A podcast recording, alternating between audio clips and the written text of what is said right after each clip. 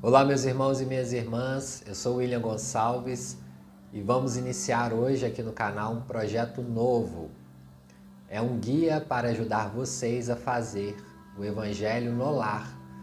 Muitas pessoas nos pediram para fazer esse projeto, então todos os domingos vai sair às 18 horas nós realizando o Evangelho no lar para que seja guia para vocês para quem não consegue fazer, não sabe como fazer ou faz sozinho em casa, eu espero que este Evangelho no Lar pode direcionar a vocês aí.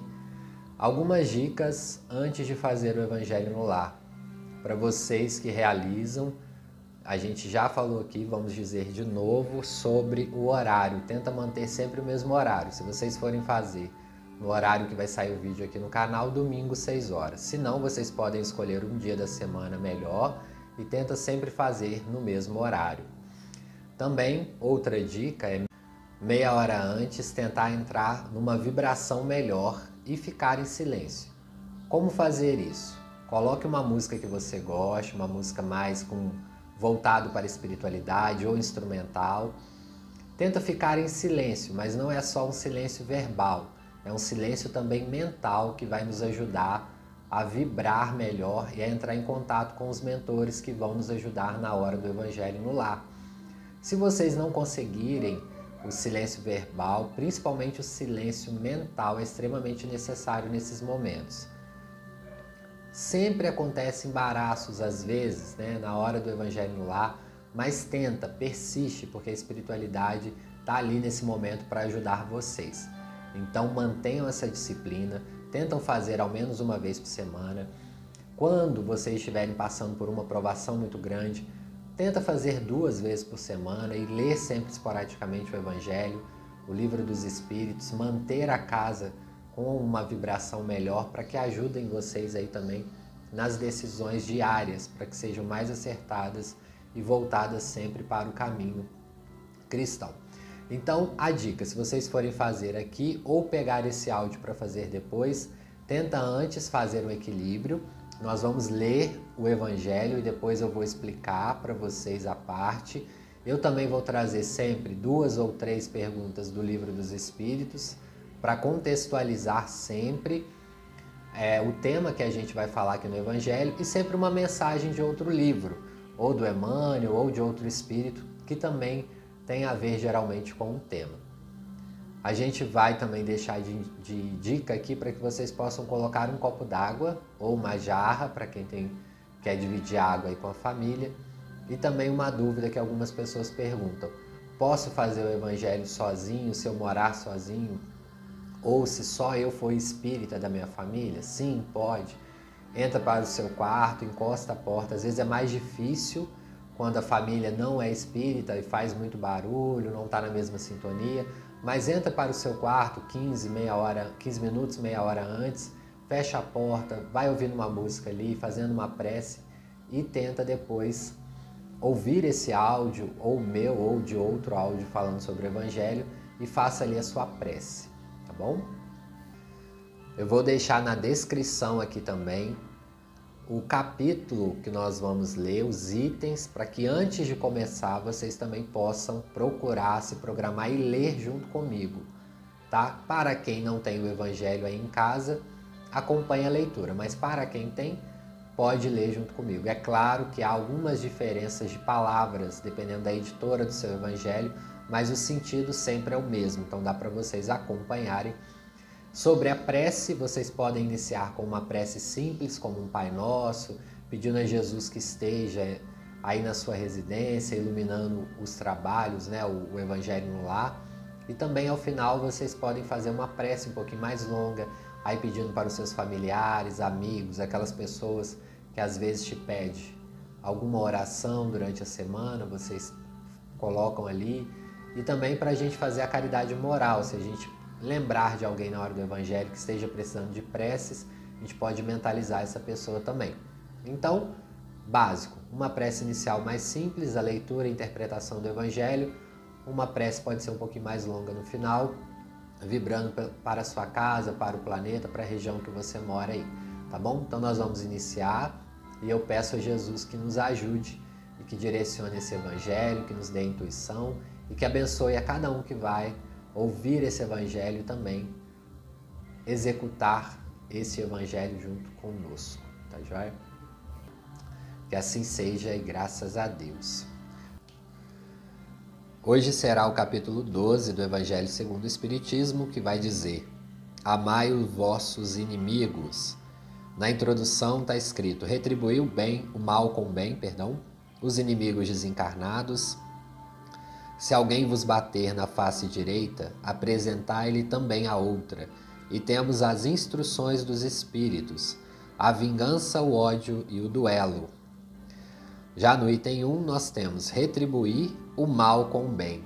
Aprendeste que foi dito: amareis o vosso próximo e odiareis aos vossos inimigos. Eu, porém, vos digo: amai os vossos inimigos, fazei ao bem aos que vos odeiam e orai pelos que vos perseguem e caluniam. O fim de serdes filhos do vosso Pai que estás nos céus, e que faz se levante o sol para os bons e para os maus, e que chova sobre os justos e os injustos, porque se vos armardes os que vos amam, qual será a vossa recompensa? Não proceda assim também os publicanos? Se apenas os vossos irmãos saudardes, que é o que isso fazeis mais do que os outros? Não fazem outro tantos os pagãos? São Mateus, capítulo 5, versos 43 ao a 47. Digo-vos, se a vossa justiça não for mais abundante que a dos escribas e dos fariseus, não entrareis no reino dos céus. Se somente amardes os que vos amam, que mérito se vos reconhecerá, uma vez que as pessoas de má vida também amam os que a amam? Se o bem somente a fizerdes aos que vô-lo fazem, que mérito se vos reconhecerá? Bom, então nós vamos continuar, nós vamos focar hoje no item 3, tá, deste capítulo, porque são vários os itens, mas eu acho que o 3 já vai dar para a gente estudar bastante o evangelho aqui. Se o amor do próximo constitui o princípio da caridade, Amar os inimigos é a mais sublime aplicação desse princípio, porquanto a posse de tal virtude representa uma das maiores vitórias alcançadas contra o egoísmo e o orgulho. Entretanto, há geralmente equívoco no tocante ao sentido da palavra amar neste passo. Não pretendeu Jesus, assim falando, que cada um de nós tenha para com seu inimigo a ternura que dispensa a um irmão ou ao amigo. A ternura pressupõe confiança. Ora, ninguém pode depositar confiança numa pessoa sabendo que esta lhe quer mal. Ninguém pode ter para com ela expansões de amizade, sabendo-a capaz de abusar dessa atitude. Entre pessoas que desconfiam uma das outras, não pode haver essas manifestações de simpatias que existe entre as que comungam das mesmas ideias. Enfim, ninguém pode sentir em estar com um inimigo prazer igual ao que sente na companhia de um amigo. A diversidade na maneira de sentir dessas duas circunstâncias diferentes resulta mesma mesmo de uma lei física, a da assimilação e a da repulsão dos fluidos. O pensamento malévolo determina uma corrente fluídica que impressiona penosamente. O pensamento benévolo nos envolve num agradável eflúvio. Daí a diferença das sensações que se experimenta a aproximação de um amigo ou de um inimigo. Amar os inimigos não pode, pois, significar que não se deva estabelecer diferença alguma entre eles e os amigos, se este preceito parece de difícil prática. Impossível mesmo é apenas por entender-se falsamente que ele manda se dê no coração, assim ao amigo como ao inimigo, o mesmo lugar, uma vez que a pobreza da linguagem humana obriga que nos sirvamos do mesmo termo para exprimir matizes diversos de um sentimento, a razão cabe estabelecer as diferenças, conforme os casos. Amar os inimigos não é, portanto, ter-lhes uma afeição que não está na natureza, visto que o contato de um inimigo nos faz bater o coração de modo muito diverso do seu bater ao contato de um amigo. Amar os inimigos é não lhes guardar o ódio, nem rancor, nem desejo de vingança. É perdoar-lhes sem pensamento oculto e sem condições. O mal que nos causem. É não opor nenhum obstáculo à reconciliação com eles. É desejar-lhes o bem e não o mal. É experimentar júbilo em vez de pesar com o bem que lhes advenha. É socorrê-los em se apresentando ocasião. É abster-se que por palavras que por atos de tudo o que possa prejudicar. É finalmente retribuir-lhes sempre o mal com o bem, sem a intenção de os, de os humilhar. Quem assim procede, preenche as condições do mandamento. Amai os vossos inimigos.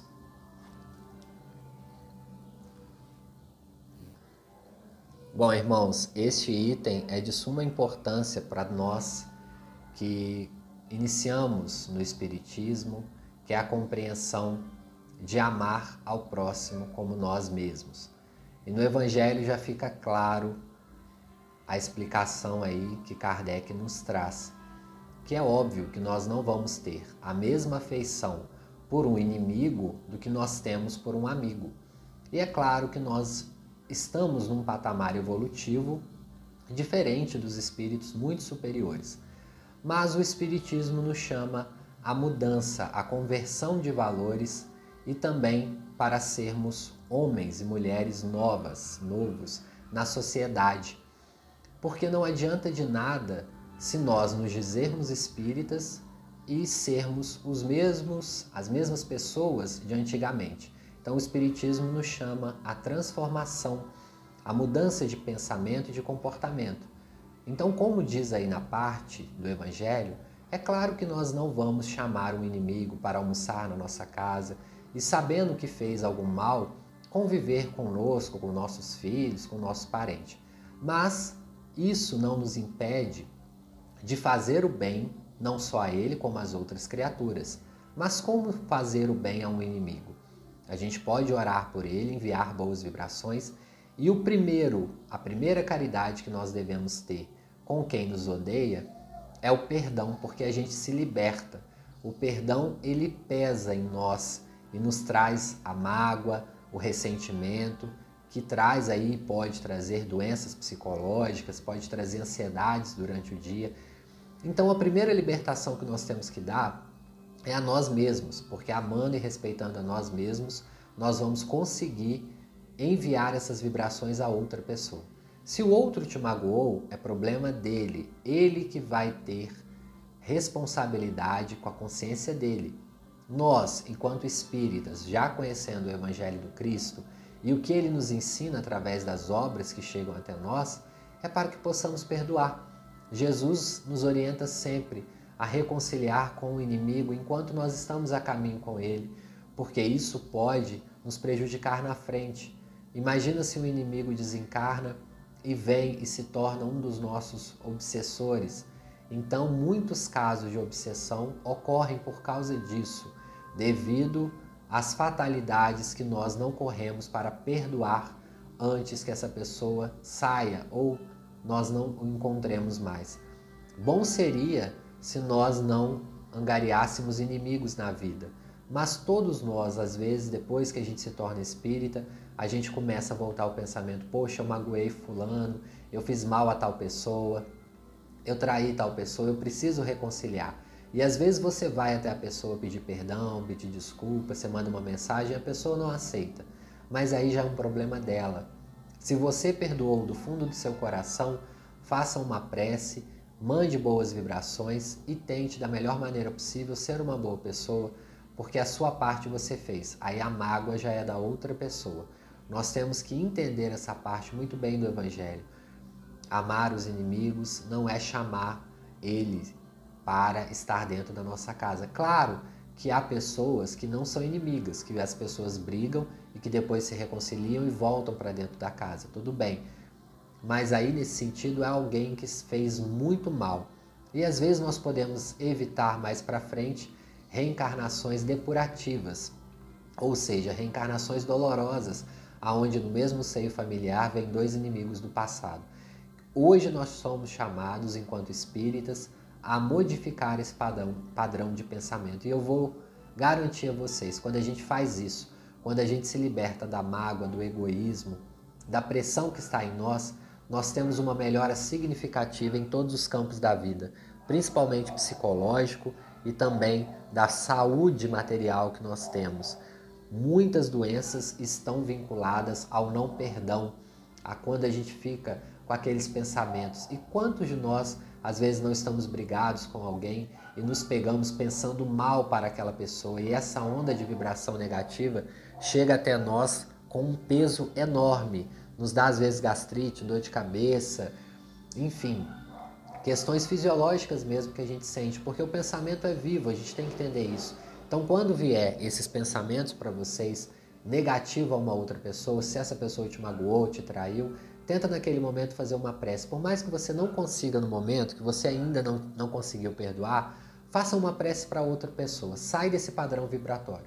Pega o evangelho e, e dê uma lida nele em voz alta, ou coloca uma música com uma vibração positiva, uma música que fala sobre Jesus, sobre boas coisas.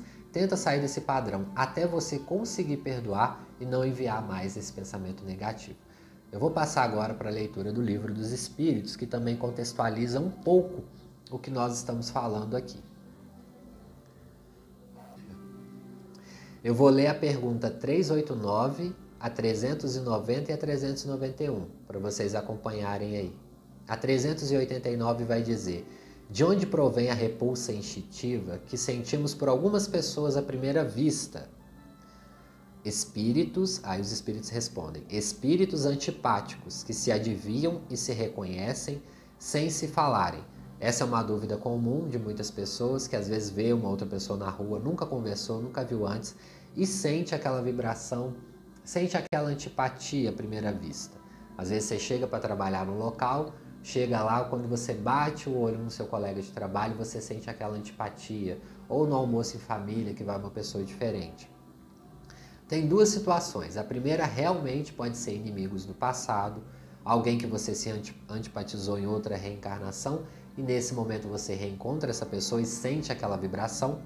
Ou também, quando a pessoa está se espiritualizando e tem algum tipo de mediunidade, a gente está no padrão vibratório diferente, quando a gente encontra essas pessoas que às vezes estão vibrando em uma região diferente da nossa, a gente pode sentir essa repulsa. Então, nem sempre é inimigos do passado, a gente precisa ter bom senso também nas interpretações e nos estudos. Kardec sempre nos chama a isso.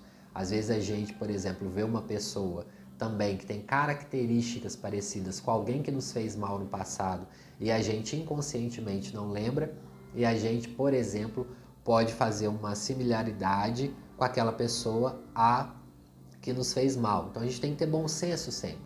Quando isso acontecer, a gente faça uma prece e peça aos espíritos para que nos mostrem. E aí vem mais uma vez o perdão também. A antipatia, a 390 vai falar sobre antipatia. Kardec pergunta: a antipatia instintiva é sempre sinal de natureza má? Os espíritos respondem: dois espíritos não são necessariamente maus por não simpatizarem um com o outro. Essa antipatia pode resultar da diversidade do modo de pensar, mas à medida, à medida que eles se forem elevando, as diferenças se apagam e a antipatia desaparece. Isso acontece muito. Às vezes a gente tem uma antipatia com outra pessoa, nem sempre por a gente odiar ou por ser um problema da vida passada. Às vezes é por diferenças de pensamento. A pessoa tem um posicionamento político diferente do nosso, a pessoa gosta, tem gostos diferentes de nós, ou faz tipos de brincadeira que a gente não se agrada, e aí gera ali uma antipatia. Isso pode acontecer. O que, que nós temos que ficar atentos para não odiar essas pessoas? Se a gente acha no nosso conceito que a pessoa está errada, o que a gente pode fazer? Fazer uma prece, porque cada um está num degrau evolutivo, não adianta a gente ficar gastando saliva com quem não quer ouvir, então faça uma prece, deseje o bem para essa pessoa e segue o seu caminho a gente já perde tanto tempo se preocupando com os nossos problemas e com a nossa reforma íntima, para que, que a gente vai ficar gastando saliva e tempo com antipatia com as pessoas que não pensam como a gente? Isso acontece muito quando a gente se torna espírita e encontra pessoas da nossa família ou amigos que não são espíritos e fica criticando. Então foca naquilo que você quer e segue. A 391 vai dizer: a antipatia entre duas pessoas nasce primeiro naquele cujo espírito é pior ou melhor? Os espíritos respondem: em ambas, mas as causas e os efeitos são diferentes. Um espírito mau antipatiza com qualquer um que o possa julgar ou desmascarar. Ao ver pela primeira vez uma pessoa, logo sabe que vai ser censurado. Seu afastamento dessa pessoa se transforma em ódio, em inveja e lhes inspira o desejo de praticar o mal. O espírito bom sente repulsão pelo mal, por saber que este não compreenderá e porque não compartilham dos mesmos sentimentos, porém seguro de sua superioridade, não alimenta ódio nem inveja contra o outro, contenta-se em evitá-lo e lastimá-lo. Então aí nós temos uma diferença básica entre o espírito bom e o espírito mau. O espírito mau ele pode também ter uma antipatia para o espírito bom, porque ele sabe que aquele espírito pode causar uma vibração positiva nele, ou pode desmascarar, então ele vai tentar atacar. A gente tem que ficar atento também a isso aí, de acordo com que a gente vai promovendo a nossa reforma íntima das nossas famílias, isso pode acontecer. Né? Uma pessoa que está ali no nosso vínculo familiar que tem um coração voltado para o mal pode se antipatizar com a gente. É aí que a gente tem que ficar atento, porque é nesses momentos que a gente tem que aprender a perdoar mais ainda para isso não virar algo que, que eu digo que vira nó, um nó na nossa encarnação e que a gente leva aí para as outras reencarnações. Já um espírito bom, ele pode sentir esse estranhamento quando ele vê, por exemplo, um espírito muito mal, com a vibração baixa, foi o que eu expliquei antes. Então, quando você vê à primeira vista aquele espírito que está vibrando em vibrações baixas, que está aliado aos poderes aí dos espíritos ruins, a gente pode sentir sim aí mais o nosso papel espírita na sociedade, né? Porque a gente possa orar, que a gente possa dar o nosso exemplo também para afetar aí essas pessoas quando elas verem o nosso exemplo no caminho do bem. Tá joia? Nós vamos ler um capítulo do Estude Viva pelo médium Chico Xavier e por diversos espíritos, como Emmanuel, André Luiz, entre outros. E tem uma mensagem que chama Liberte a você, para que nós possamos aí já começar as nossas vibrações finais do Evangelho. Já vamos ouvir essa mensagem pensando em quem a gente quer trazer para os nossos pensamentos na prece final. E aí já vão aí também mentalizando. Se vocês não tiverem o livro, apenas ouça a mensagem. Liberte a você, está na página 89 do meu modelo aqui do livro. Lábios envenenados pelo fel da maledicência não conseguem sorrir com verdadeira alegria. Ouvidos fechados com a cera da leviandade não escutam as harmonias intraduzíveis da paz. Olhos empoeirados pela indiscrição não veem as paisagens reconfortantes do mundo. Braços inertes na ociosidade não conseguem fugir à paralisia. Mente prisioneira no mal não amealha recursos para reter o bem. Coração incapaz de sentir a fraternidade pura não se ajusta ao ritmo da esperança e da fé. Liberte a você de semelhantes flagelos. Leis indefectíveis de amor e justiça superintendem todos os fenômenos do universo e fiscalizam as reações de cada espírito. Assim, pois, no trabalho da própria renovação, a criatura não pode desprezar nenhuma das suas manifestações pessoais, sem o que dificilmente marchará para a vanguarda de luz. Está no capítulo 14, tá, pessoal? Eu esqueci de falar no início do livro Estude Viva, um livro excelente também para fazer Evangelho no Lar. Então, pessoal, com essa mensagem bela de amar os nossos inimigos, nós vamos terminando o Evangelho. Faça a prece final agora com a água e depois vai bebendo a água aos poucos. Pode beber assim que acabar a prece, não beba tudo, dê alguns goles e depois vai bebendo. Provavelmente a espiritualidade também vai mentalizar, vai colocar aí nessa água bons fluidos para te ajudar aí durante a semana. E também se você estiver fazendo esse evangelho durante a semana, que possa abençoar o seu dia. Nós vamos pedindo a Jesus, nosso amigo maior, irmão, que irradie essa luz a cada um que estiver ouvindo esse evangelho agora. Pedimos, Senhor Jesus, que oriente, esclareça os nossos irmãos encarnados e desencarnados, que porventura estejam ouvindo este Evangelho nesse momento.